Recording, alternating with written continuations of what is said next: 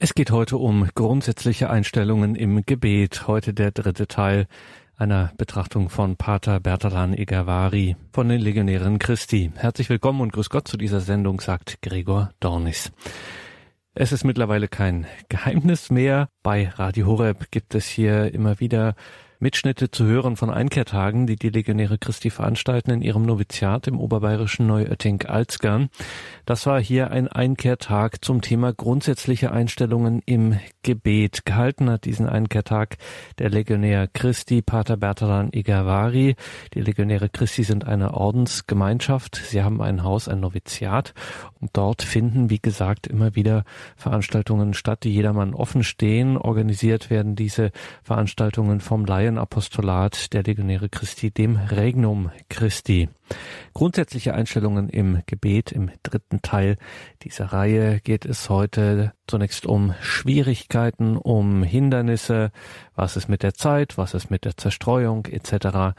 Wie geht man mit diesen Schwierigkeiten, mit solchen Hindernissen beim Gebet um? Grundsätzliche Einstellungen im Gebet hören Sie Pater Bertran Igavari machen wir unmittelbar dort weiter, wo wir aufgehört haben vor dem Mittagessen. Und zwar waren wir gerade angekommen bei einigen Schwierigkeiten, einigen Hindernissen, ähm, Problemen, die es geben könnte,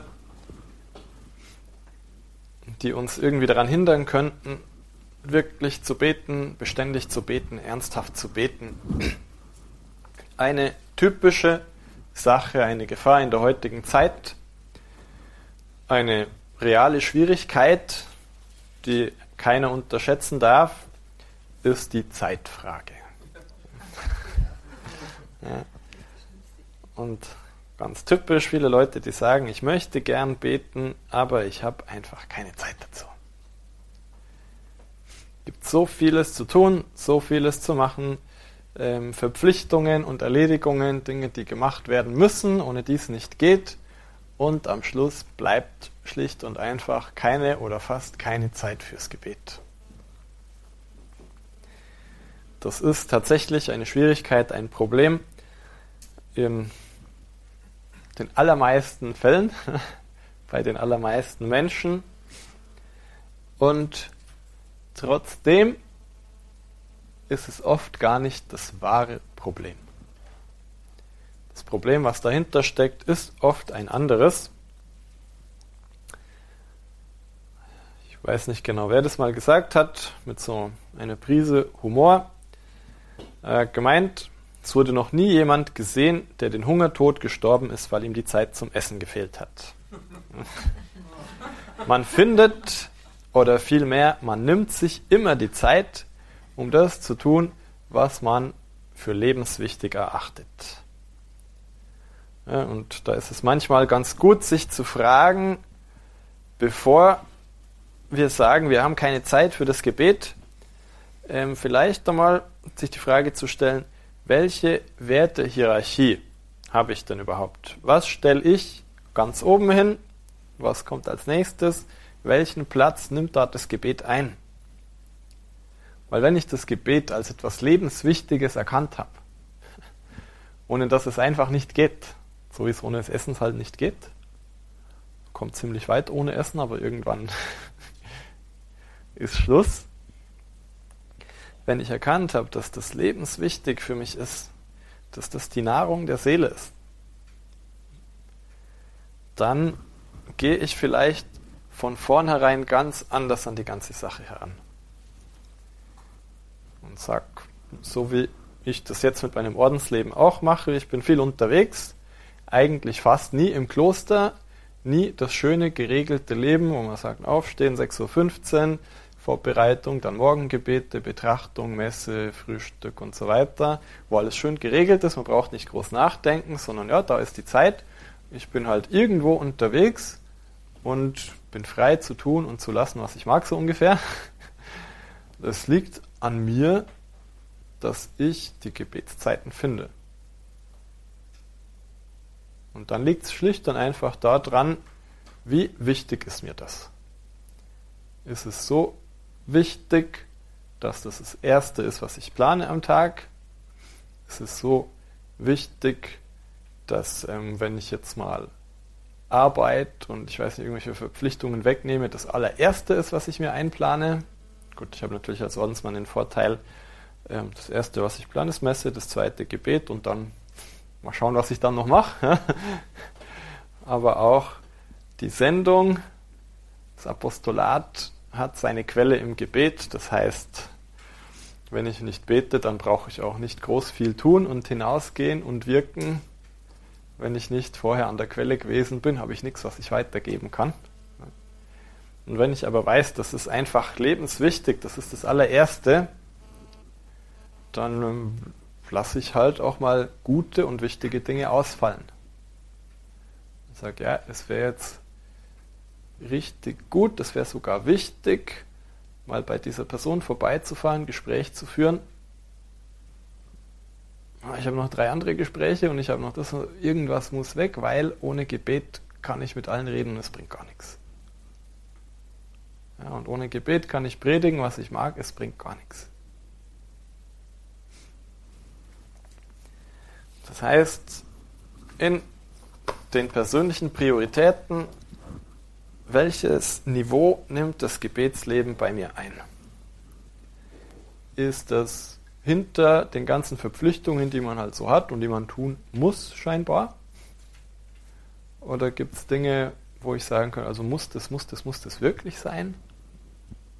Oder gibt es nicht irgendwas, was vielleicht in Wirklichkeit gar nicht so wichtig ist?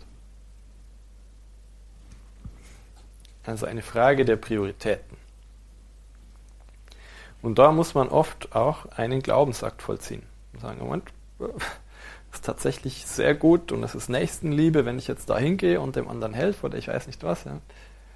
Da muss ich auch oft einen Glaubensakt vollziehen und sagen, ich glaube, dass ich aber wirklich erst einmal immer an die Quelle gehen muss, sonst hat das, was ich tue, keinen übernatürlichen Wert.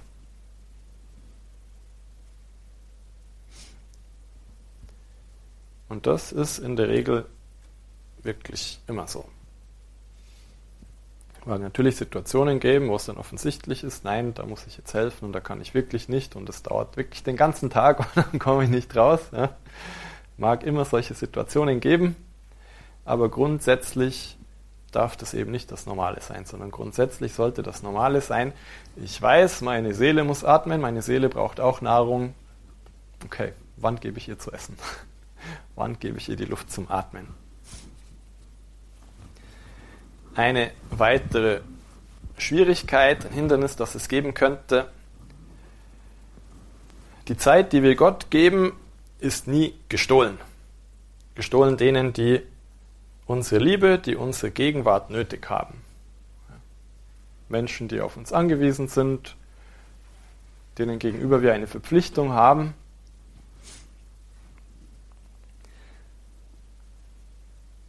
Da denkt man sich oft, ja, da muss ich doch, da komme ich doch gar nicht raus. Wenn nicht ich, wer macht es sonst?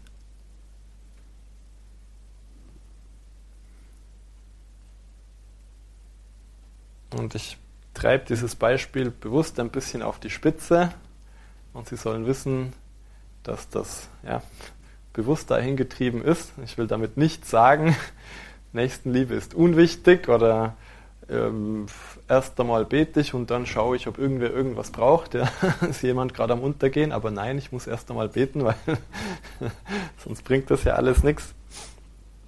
Und trotzdem ist es ganz oft so, dass es besser wäre, erst einmal dem Gebet, der Zeit mit Gott mehr Aufmerksamkeit zu widmen und dann ist das, was ich für den Nächsten tue, viel wertvoller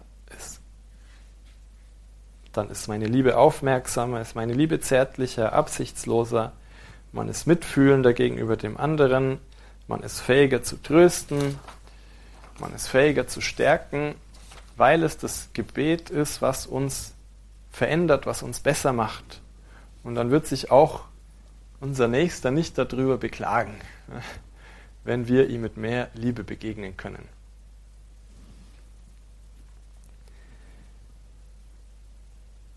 Natürlich, im Gebet geht es um die Liebe.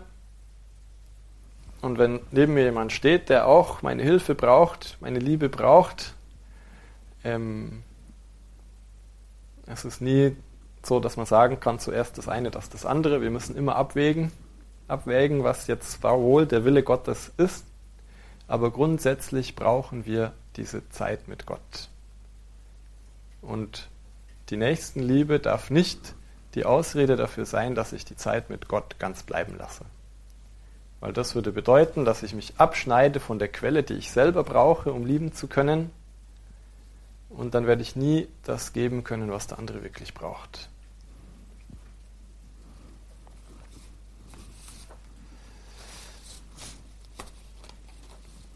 Ein weiterer Punkt, man könnte auch in die Falle einer falsch verstandenen Ehrlichkeit hineintappen manchmal.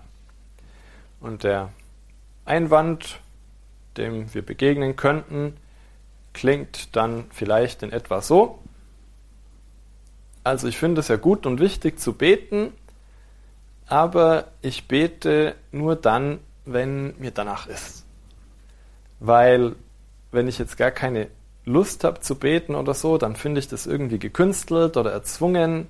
Das wäre doch eigentlich ein Mangel an Aufrichtigkeit oder so eine Art Überheblichkeit. Und ich bete lieber dann, wenn das halt ehrlich ist, wenn es aus mir selber kommt.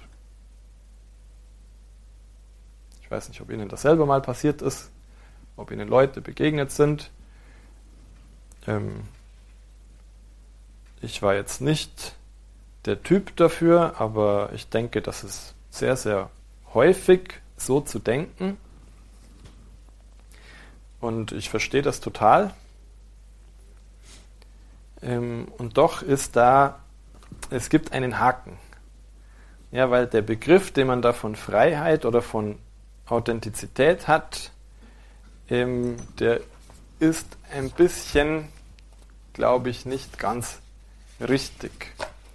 Denn wann bin ich denn eigentlich authentisch? Bin ich nur dann authentisch, wenn mir wirklich danach ist zu beten?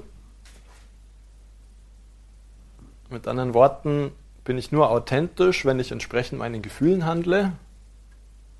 Oder ist es nicht ein bisschen andersrum? Ja? Wenn ich entsprechend meinen Gefühlen handle, dann bin ich ja eigentlich Sklave meiner Gefühle. Und die Gefühle, wir haben es gesagt, ich kann sie nicht lenken.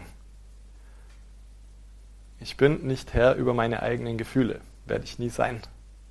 Ich kann mich nur in Situationen versetzen, wo ich weiß, normalerweise fühle ich mich da gut. Das funktioniert auch nicht immer. Ja, und wenn ich mich dann ganz und gar nur von meinen Gefühlen leiten lasse, dann bin ich eben nicht authentisch, sondern dann bin ich irgendwie Sklave meiner Gefühle. Natürlich, Gefühle sind was Gutes, Gefühle sind eine große Hilfe oft, aber wenn die Gefühle negativ sind, was mache ich dann? Und da soll ich mich eben nicht von den Gefühlen irgendwie beherrschen oder einschränken lassen.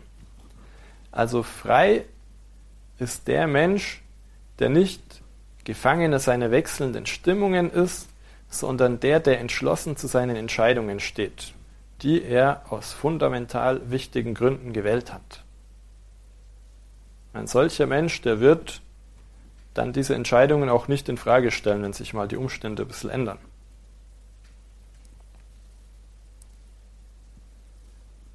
Und so verstanden ist Freiheit die Fähigkeit, sich von dem leiten zu lassen, was wahr und gut ist. Und da müssen wir auch ja, in Demut anerkennen, dass wir selbst oft ein bisschen oberflächlich sind, dass wir wechselhaft sind. Gibt vielleicht einen Menschen, den wir heute bewundern und morgen finden wir den eigentlich schrecklich. Es gibt Tage, gibt eine Atmosphäre, wo ich mich wunderbar fühle, aber nach ein paar Wochen, Monaten ändert sich meine Stimmung. An einem Tag bin ich ganz verrückt nach irgendwas, aber es dauert nicht mehr lange und es ist gar nichts Besonderes mehr. Es lässt uns kalt.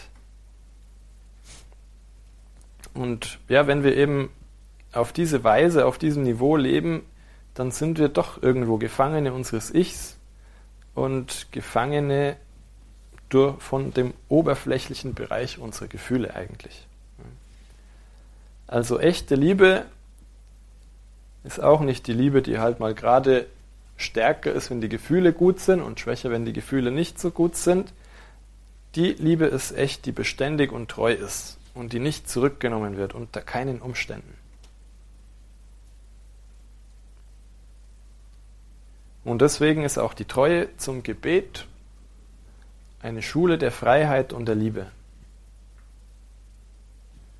Und wenn wir in dieser Schule durchhalten, dann werden wir auch erfahren, dass unsere Liebe zum Nächsten eben nicht mehr so oberflächlich und wechselhaft ist, sondern stabiler wird, tiefgehender wird, treuer wird und dadurch auch viel glücklicher wird.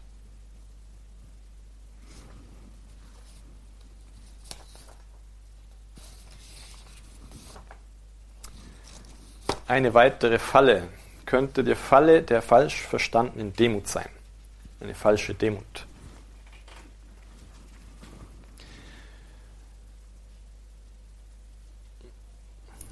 Das ist auch etwas, was mir selber oft begegnet ist.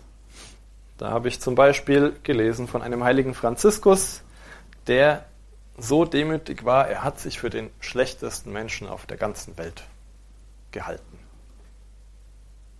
Da hat er keine Fliege was zuleide getan und hält sich für den schlechtesten Menschen der Welt. Ähm, das stimmt ja gar nicht, passt ja gar nicht zusammen. Aber anscheinend, wenn man demütig ist, muss man sich, oder demütig sein will, dann muss man sich irgendwie für so schlecht halten. Also halte ich mich jetzt für den totalen Versager und ist das Demut?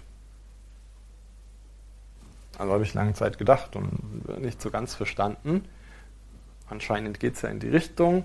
Heilige Franziskus ist ja kein Einzelfall, sondern alle Heiligen haben sich irgendwie für total große Sünder gehalten und für schlechte Menschen. Wie ist das denn, das Ganze? Und es ist sicher nicht so gedacht. Das ist keine wahre Demut. Und je mehr wir innerlich ernsthaft beten, desto mehr werden wir uns unsere Fehler, unsere Mängel bewusst, unsere Untreue, unsere Unbekehrtheit. Und das ist gut so, das ist eine Frucht des Gebetes. Je mehr wir beten, desto mehr erkennen wir, wie schwach wir eigentlich sind, wie wenig wir aus uns selbst heraus vermögen. Und so weit soll das so sein, ich weiß nicht. Aber da kommt natürlich der Böse und bringt gleich die Versuchung ins Spiel und sagt, ja, gleich schau dich doch einmal an, wie schlecht du bist, wie schwach du bist. Und dann kommt uns der Gedanke, ich bin da voller Fehler, ich mache keine Fortschritte, ich bin unfähig, mich zu bekehren, ich bin unfähig, den Herrn ernsthaft zu lieben. Und dann ist es doch überheblich, in diesem Zustand vor ihm zu erscheinen. Ja, ich spiele den Heiligen und ich bin nicht besser als die anderen, die nicht beten. Da werde ich doch dem Herrn mehr Ehre erweisen, wenn ich das alles bleiben lasse.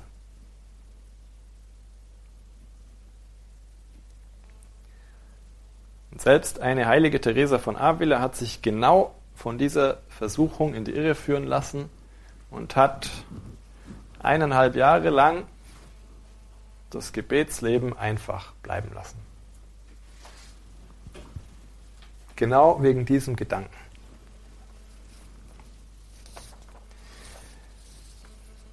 Zum Glück hat ein Beichtvater ihr dann gesagt, ja, wenn sie aufhört zu beten, dann nimmt sie sich damit gleichzeitig jede Möglichkeit, sich eines Tages zu bessern. Zum Glück hat sie dann wieder angefangen zu beten Sonst wüssten wir so viele Dinge nicht, die sie dann aufgeschrieben, festgehalten hat, die tiefe, großartige Einblicke in das Gebetsleben geben. Der hat gesagt, nicht die Gesunden brauchen den Arzt, sondern die Kranken. Ich bin gekommen, um die Sünder zu rufen, nicht die Gerechten. Das heißt, wenn wir uns von ihm entfernen, weil wir Sünder sind, ja, wo werden wir dann Heilung und Vergebung finden? Es ist gut, wenn wir uns als schwach erkennen, wenn wir uns als Sünder erkennen und der Herr führt uns wirklich alle ohne Ausnahme zu einer immer tieferen Erkenntnis unserer Schwäche, unserer Sündhaftigkeit. Also wenn jemand meint, plötzlich er ist noch viel schlechter, als er dachte, gutes Zeichen, wahrscheinlich eine Gnade Gottes. Aber aufpassen auf die Versuchung, nicht entmutigt zu sein, nicht den Kopf hängen zu lassen, sondern da brauchen wir diese Demut, die sich nicht aus der Ruhe bringen lässt, die nicht den Frieden verliert, sondern weiß, die Barmherzigkeit Gottes ist viel größer als das. Barmherzigkeit Gottes ist viel größer als meine eigene Schwäche. Und wahre Demut, die immer fähig ist, gelassen zu bleiben, egal was ist. Nicht entmutigen zu lassen, sondern sagen, natürlich, wie soll es anders sein? Ich bin ein Sünder. Hat auch die heilige Therese gesagt. Ähm, ich wundere mich nicht im geringsten, jeden Tag neue Fehler an mir zu entdecken.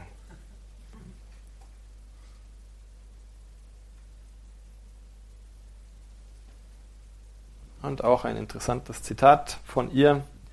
Sie sagt, mehr als jede noch so große ähm, Erleuchtung im Glauben, ist jetzt nicht ganz wörtlich, ich, mir fällt es gerade nicht ein, aber mehr als jede noch so große Erleuchtung im Glauben hat ihr die Erkenntnis ihrer eigenen Schwäche geholfen. Zu erkennen, wie schwach man ist, wie sehr man auf Gott angewiesen ist, das hat ihr mehr weitergeholfen als jede Erkenntnis über den Glauben.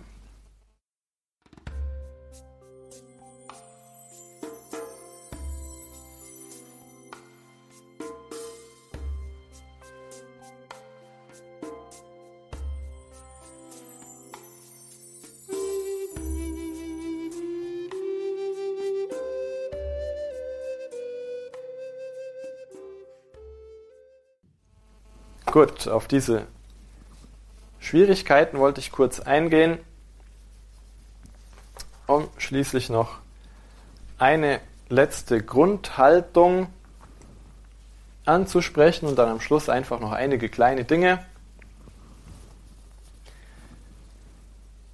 Einige ja, kleinere Punkte, Hinweise, Hilfen, aber noch eine Grundhaltung, die wichtig ist, dass es bei allem Gebetsleben letztlich darum geht, den Willen Gottes zu suchen und den Willen Gottes zu tun.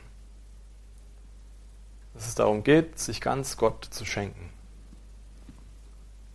Und wer ohne diese Grundhaltung betet, ohne diese Grundhaltung der Suche nach dem Willen Gottes und ja, dem Versuch, diesen Willen auch in die Tat umzusetzen, dem fehlt eine grundlegende Voraussetzung. Ja, der steuert automatisch auf ein verkehrtes Ziel zu, weil Gott uns genau dahin führen will. Sein Gott der Liebe, der uns unendlich liebt, und sein Wille ist deswegen nicht nur etwas Gutes, sondern von Millionen Optionen die beste. Ja, es gibt keine bessere Möglichkeit als den Willen Gottes. Deswegen tut es uns ja nur gut, wenn wir diesen Willen suchen und erfüllen wollen. Und dahin möchte Gott uns selbst ja auch führen.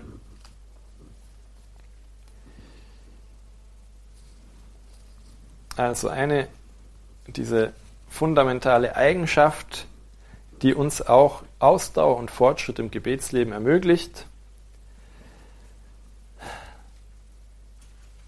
diesen Willen Gottes zu suchen und interessant, Fortschritt und Vertiefung unseres Gebetes wachsen oft nicht dadurch, was wir im Gebet selbst tun, sondern was wir außerhalb des Gebets tun. Und das liegt daran, dass es im Gebet letztlich um die Liebe geht. Und die Liebe zeigen wir oft eben nicht im Gebetsleben selbst, sondern in unserem Alltagsleben. Also Gebet und Alltag, Gebet und anderes Leben sind immer ganz, ganz eng miteinander verbunden. Und niemand kann erwarten, im Gebetsleben große Fortschritte zu machen, wenn er nicht auch im Alltag anders lebt. Ja, und niemand kann erwarten, ähm, mehr den umgekehrten Fall, ja, dass er mehr liebt und mehr Gutes tut, ohne im Gebet zu wachsen. Ja, mein Gebetsleben bleibt immer irgendwie lätschert, aber ich werde immer besser und tue immer mehr Gutes und Besseres. Beides geht Hand in Hand und eines ohne das andere funktioniert einfach nicht. Weil es Gott ist, der uns die Liebe eingießt, Gott ist, der uns befähigt zu lieben. Und das geht Hand in Hand. Je mehr unsere Beziehung zu ihm tiefer wird, sich verbessert, desto mehr werden wir auch fähig sein zu lieben und umgekehrt. Je größer unsere Fähigkeit zu lieben ist, desto näher kommen wir auch Gott.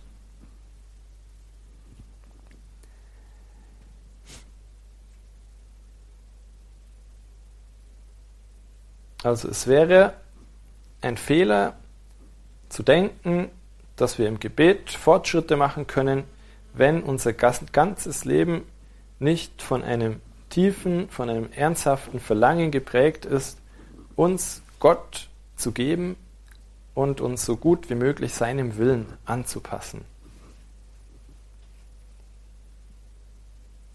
Das einzige Mittel, damit Gott sich uns gibt, und das ist letztlich das Ziel des Gebetes, das einzige Mittel ist, dass wir uns ganz ihm geben.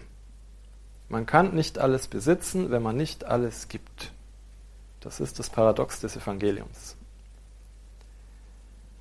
Also wenn wir in unserem Leben irgendeinen reservierten Bereich bewahren, ja, irgendwas, wo ich sage, ja, das behalte ich aber gern für mich, das überlasse ich Gott nicht, das ist mir zu wertvoll, zu wichtig, zu lieb, zu irgendwas. Zum Beispiel irgendeinen Fehler, den wir haben, selbst wenn er noch so klein ist, aber dem wir halt doch immer wieder wohlüberlegt zustimmen, wo wir uns nicht bessern wollen, dann wird unser Gebet automatisch unfruchtbar bleiben.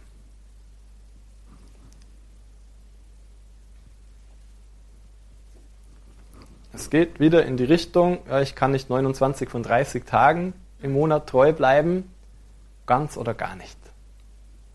Ja, und wenn ich einen Fehler, eine Schwäche habe und ich habe die erkannt bei mir und ich tue nichts, um da was dran zu ändern,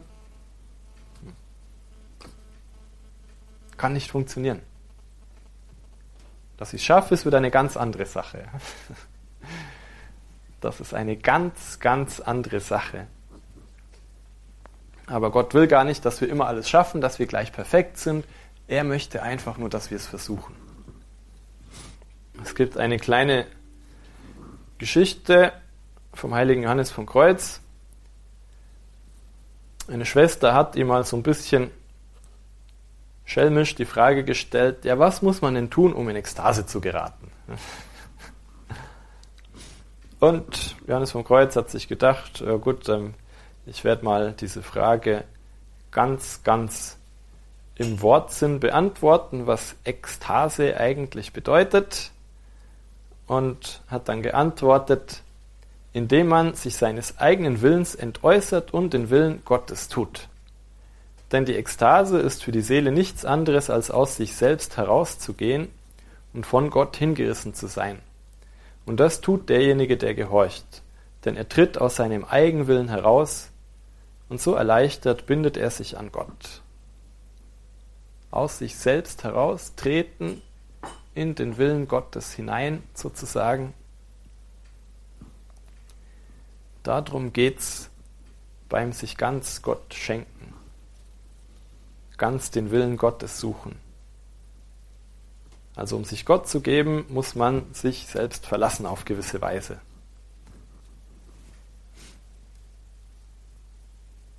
Liebe geht von Natur aus aus sich selbst heraus. Weg vom Ich hin zum Du, zu dem, was für den anderen gut ist, was der andere sucht, was dem anderen Freude bereitet. Und wenn die Liebe stark ist, dann lebt man mehr für den anderen als für sich selbst. Und wie kann man eine solche Dimension der Liebe im Gebet leben, wenn man während des übrigen Tages nur sich selber sucht? Wenn man zu sehr an materiellen Dingen hängt, wenn man zu sehr an seinem Komfort hängt, zu sehr an seiner Gesundheit, wenn man keinen einzigen Widerspruch erträgt, wie können wir in Gott leben, wenn wir nicht fähig sind, uns selbst zu vergessen zum Nutzen unserer Brüder?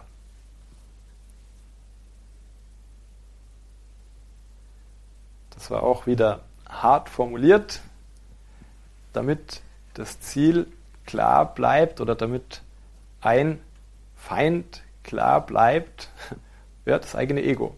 Wir wollen leider nicht immer was Gutes. Und manchmal müssen wir uns selbst überwinden, um was Gutes zu tun. Manchmal haben wir halt keine Lust, jemand anders zu helfen. Manchmal sind wir zu müde. Manchmal sind wir zu bequem. Manchmal sind wir zu, ich weiß nicht was. Heilige Teresa von Kalkutta hat gesagt, Liebe fängt da an, wo es weh tut. Also, Sie merken gleich, das ist was sehr Anspruchsvolles. Und doch genau dazu will uns Gott alle nötigen Gnaden geben. Genau das ist es, was wir suchen sollen, was wir anstreben sollen. Und da stoßen wir dann sehr schnell an unsere Grenzen. Und da können wir sehr gut lernen, demütig zu sein. Und dazu sagen, gut, ich gebe nicht auf, ich höre nicht auf, obwohl ich mich unendlich weit von diesem Ideal wegsehe, das ist das Wichtige. Ja, weil auch eine Teresa von Avila, auch ein, egal welche Heilige, die waren keinen Deut besser als wir das sind. Und was ist aus denen geworden? Was Unglaubliches. Wie sehr diese Menschen geliebt haben, Gott geliebt haben, für die anderen Menschen da waren. Und die haben das geschafft, in Anführungszeichen. Ja, kein Mensch kann das schaffen, das ist reine Gnade. Aber weil sie nie aufgehört haben zu glauben. Weil sie nie aufgehört haben, demütig zu sein. Nie aufgehört haben, es von neuem zu versuchen. Weil sie nie aufgehört haben, dran zu bleiben. Nie aufgehört, ja, außer eineinhalb Jahre. Das heißt, jeder kriegt seine Chance beim Herrn. Es ist nie zu spät. Egal, was man falsch macht, es ist nie so falsch, dass man nicht wieder rauskommt. Jeder kann da, wo er jetzt steht, sich auf den Weg machen in der Zuversicht, Gott möchte auch jetzt noch einen Heiligen, eine Heilige aus mir machen.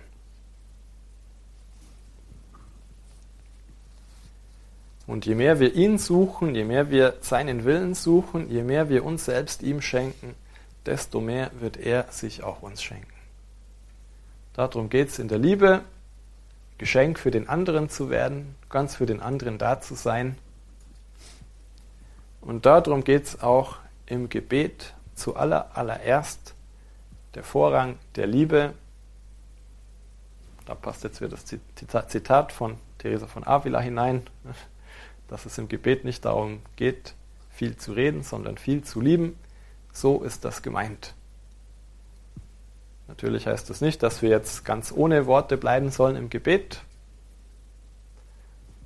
Jeder so, wie es am besten geht. Jeder soll das tun, was ihn am meisten zur Liebe bewegt.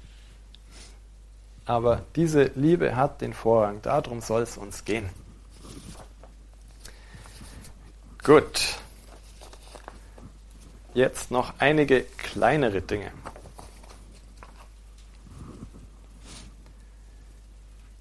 Um diese Liebe soll es uns gehen und diese Liebe soll persönlich sein. Das Gebet soll auch persönlich sein. Weil Gott auch Person ist. Drei, um genau zu sein. Drei Personen. Und als Gott möchte er auch persönlich geliebt werden. Er möchte, dass wir eine persönliche Beziehung zu ihm aufbauen. Dass wir mit ihm umgehen, wie wir mit jeder anderen menschlichen Person umgehen, sozusagen. Ja, nicht, dass wir den Respekt fehlen lassen und solche Dinge, aber genauso wie wir jetzt miteinander reden, sollen wir auch mit Gott reden.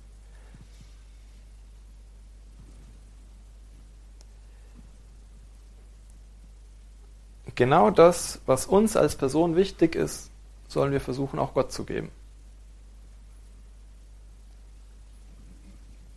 Genau das, was für eine persönliche Beziehung zwischen Menschen wichtig ist, was eine zwischenmenschliche Beziehung schön und gut und wertvoll macht, das macht auch die Beziehung mit Gott wertvoll und schön und gut. Das heißt, man kann keine gute, innige Beziehung führen, ohne sich jemals überhaupt Zeit zu widmen. Man kann keine gute persönliche Momentbeziehung führen, ohne dem anderen mal eine kleine Freude zu machen. Ohne auf den anderen einzugehen, dem anderen zuzuhören, sich auch für den anderen zu interessieren. All das, was uns wichtig ist im zwischenmenschlichen Umgang, irgendwo wird das Gott auch wichtig sein. Es ist tatsächlich so, egal welchen geistlichen Lehrmeister man sich sucht, welches Buch man liest, ähm, die werden alle sagen, es braucht auch diese Momente nur Gott und ich. Ähm, so wertvoll auch die anderen Gebete sind, es gehört alles irgendwo zusammen, soll auch ausgewogen sein. Es ist nochmal was ganz anderes, wenn man in Gemeinschaft betet, in Gemeinschaft um etwas bittet. Das ist was ganz anderes, wie wenn man nur alleine betet und bittet. Und ähm, es ist total wertvoll, als Familie zusammen zu beten. Das schweißt auch zusammen. Das ähm, lässt eben die persönlichen Verbindungen untereinander auch wachsen und festigen. Ähm, es gehört beides dazu, es gehört alles dazu irgendwo. Ja? Aber es ist gut und wichtig, da keins auszulassen. Es ist gut und wichtig, in der Ehe mal Zeit mit dem Ehepartner zu verbringen, aber eben nicht nur.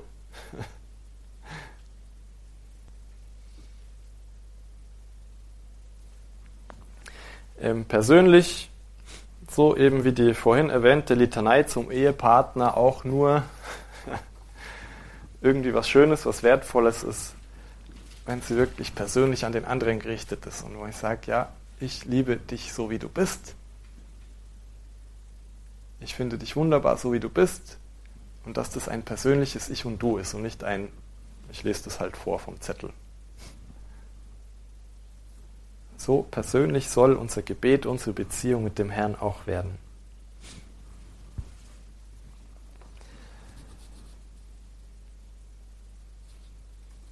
Die Hilfe, das Wirken des Heiligen Geistes. Und es ist auch gut, den Heiligen Geist oder Gott allgemein um seine Hilfe im Gebet zu bitten. Ohne ihn wird unser Gebet immer nur eine intellektuelle Anstrengung bleiben.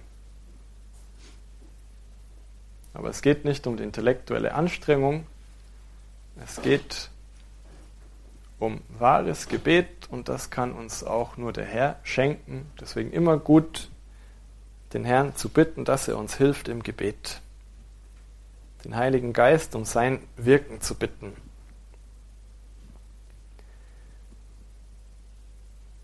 Noch einmal ganz kurz zum Thema Gefühle, weil wir schon öfter darüber gesprochen haben. Ähm, aber Gefühle sind auch eine große Hilfe. Wir dürfen auch darum bitten, wir dürfen sie uns erhoffen. Aber wichtig ist, dass sie uns, dass sie keinen größeren Stellenwert einnehmen als Gott selbst. Dass wir nicht bewusst oder unbewusst mehr die Gefühle suchen als Gott.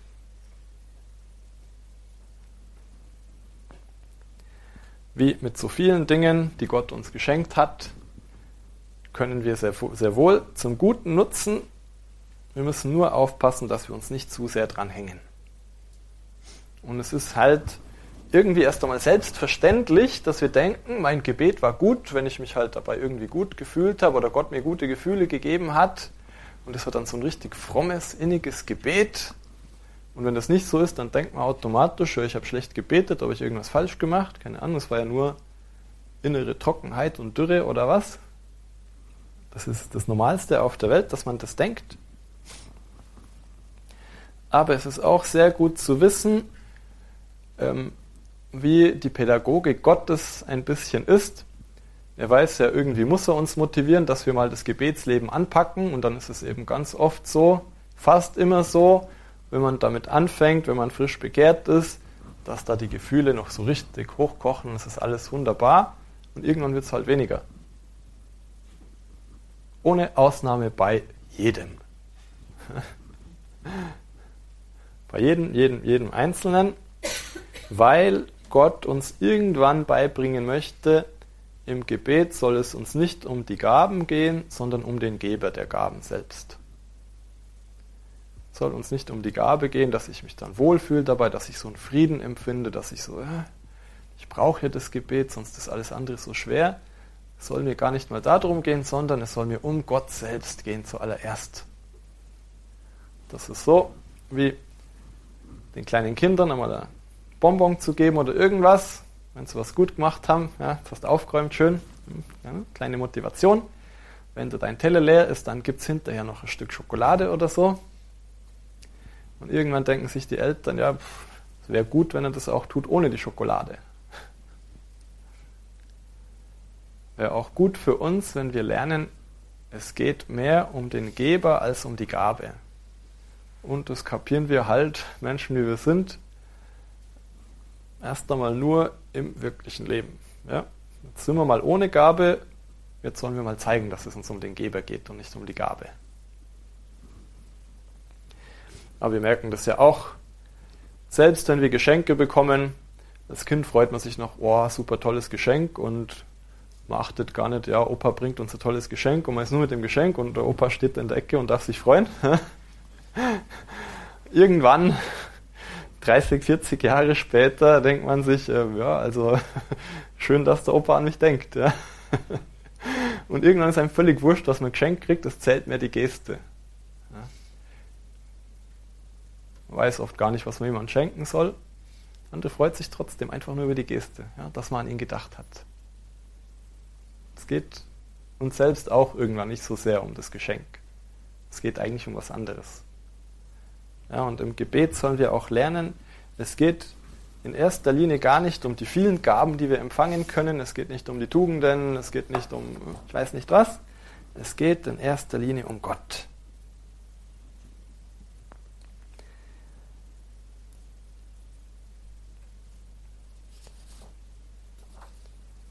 Eine weitere kleine Hilfe noch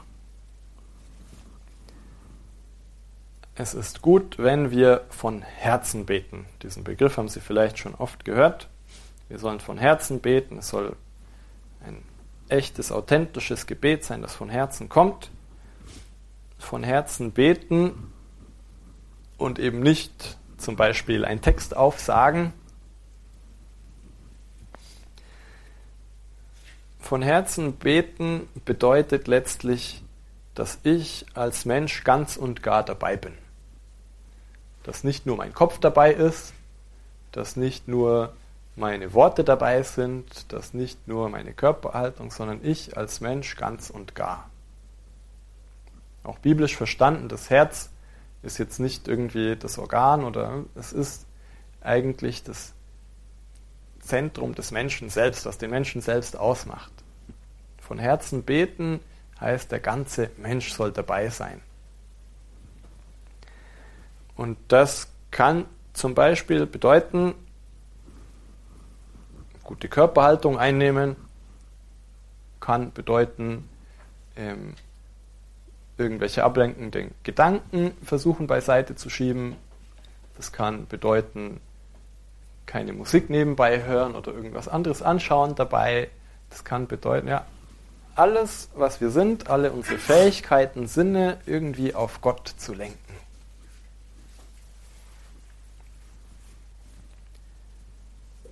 Weil es uns eben so oft passiert, ich bete meinen Rosenkranz und äh, meine Gedanken sind aber ganz woanders. Gerade einmal beim zweiten Ave Maria angekommen und schon denke ich an irgendwas. Das ist nicht von Herzen gebetet, weil ich als Mensch, als ganzer Mensch nicht ganz und gar dabei bin. Das ist natürlich was richtig Schweres, aber das soll unser Ziel sein der ganze Mensch.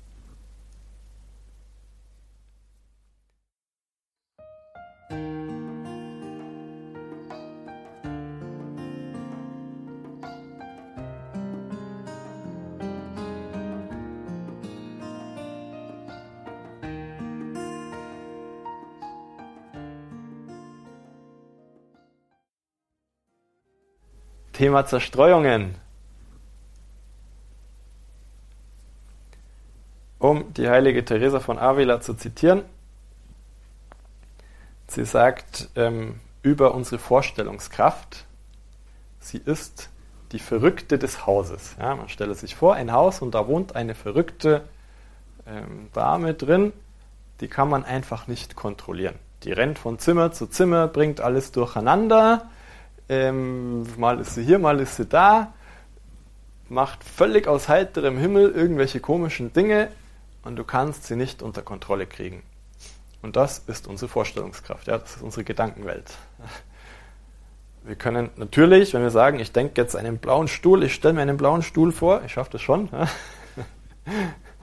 Gewisse Kontrolle über unsere Gedanken haben wir. Ich möchte mir jetzt vorstellen, Jesus, der predigt, Jesus, der gerade mir ein Geschenk überreicht, irgendwas, ja. Wir können unsere Gedankenwelt dahin lenken, aber irgendwann wird es halt doch wieder außer Kontrolle geraten. Ja. Und genau da sehr richtig, dass wir uns auch da überhaupt nicht durcheinander bringen lassen. Das ist das Normalste auf der Welt, dass ein Mensch abgelenkt ist beim Gebet. Und das ist kein Zeichen für ein schlechtes Gebet. Schwierig wird es nur dann, wenn ich ganz bewusst auf diese Ablenkung eingehe. Weil dann gehe ich ganz bewusst weg vom Gebet. Das ist aber das einzige Problem.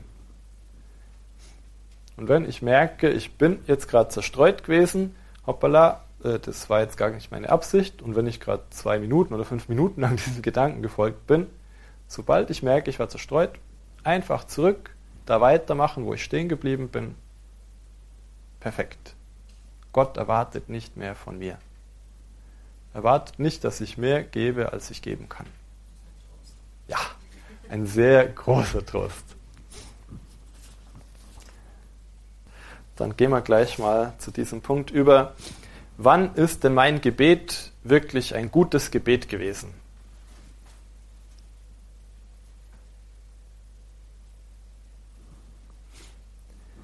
Ein Gebet, das völlig ohne Zerstreuungen gewesen ist, was voller frommer, eifriger Gedanken gewesen ist, voller Begeisterung, voller Freude gewesen ist, und es gibt schon was und das ist relativ einfach, aber es soll eben nicht unser Maßstab sein, nie abgelenkt gewesen zu sein. Mein Gebet war gut, wenn ich nie abgelenkt war. Es soll nicht unser Maßstab sein, dass ich besonders fromme Gedanken oder tolle Erkenntnisse hatte. Hängt auch nicht von mir ab. Wie so vieles. Was von mir abhängt, das ist, ob ich zuerst einmal einfach nur die Begegnung mit Gott suche oder nicht. Suche ich die Begegnung mit ihm oder irgendwas anderes? Suche ich ein bisschen Ruhe und Frieden, dass ich in Ruhe für mich selber bin? Suche ich irgendwelche Gnaden? Suche ich irgendwelche... Ne? Oder suche ich zuerst einmal Gott? Gehe ich ins Gebet einfach nur, weil ich ihm Zeit schenken will? Eine gute erste Eigenschaft. Ja möchte ich ihm Freude machen.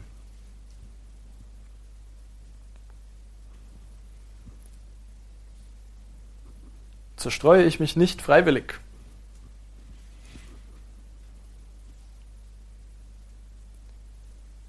Und wenn ich gemerkt habe, dass ich zerstreut bin, versuche ich zum Gebet zurückzugehen.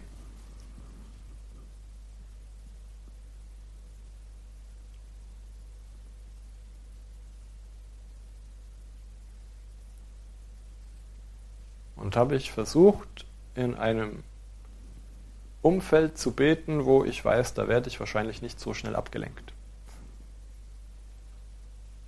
Und das sind dann alles Hinweise für uns, ja, ich habe wahrscheinlich doch gut gebetet.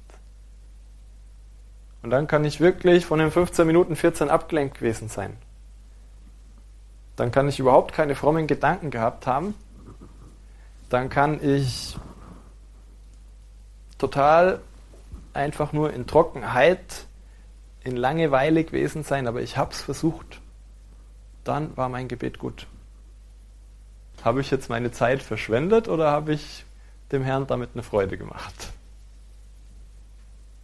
Also es ist durchaus eine Tradition, ähm, wenn man betrachtend betet, ähm, von einer Stunde Betrachtung, wir lernen das im Noviziat schon, die letzten zehn Minuten sind Erforschung. Also ein ganz schönes Stückle Zeit. Ich kann mich nur fragen, ob ich den guten Boden bereitet habe oder nicht. Das ist genau der richtige Punkt. Ja? Gebet ist Geschenk. Ja? Deswegen, ob ich mich gut fühle oder nicht, ob ich die frommen Gedanken habe oder nicht, ob ich abgelenkt bin oder nicht, oder irgendwas, das ist alles Geschenk. Genau das ist der Punkt. Ja? Das heißt, ich muss nur schauen, habe ich so diese Grundbedingungen geschaffen, dass Gott wirken kann. Das war Vortrag Nummer drei von Pater Bertalan Egervari, gehalten bei einem Einkehrtag im Noviziat der Legionäre Christi in Neuötting-Alzgern. Grundsätzliche Einstellungen im Gebet, darum ging es an diesem Tag in Neuötting-Alzgern. Solche Tage, solche Fortbildungstage, Einkehrtage stehen jedermann offen. Wenn Sie sich dafür interessieren, schauen Sie ins Tagesprogramm auf horeb.org, horeb.org ORG. Da gibt es ja Details im Tagesprogramm zur Sendung und da finden Sie alle Links zu den Legionären Christi beziehungsweise zum Laienapostolat des Regnum Christi horeb.org. Und vom oberbayerischen Neuötting geht es jetzt in den schwäbischen Landkreis Günzburg zu Dekan Martin Finkel. Mit ihm beten wir die Komplett, das Nachtgebet der Kirche um 21.40 Uhr. Bleiben Sie dran und beten Sie mit in der Gebetsgemeinschaft, in der Gebetsfamilie von Radio Horeb und Radio Maria. Einen gesegneten Abend und eine behütete Nacht wünscht Ihr Gregor Dornis.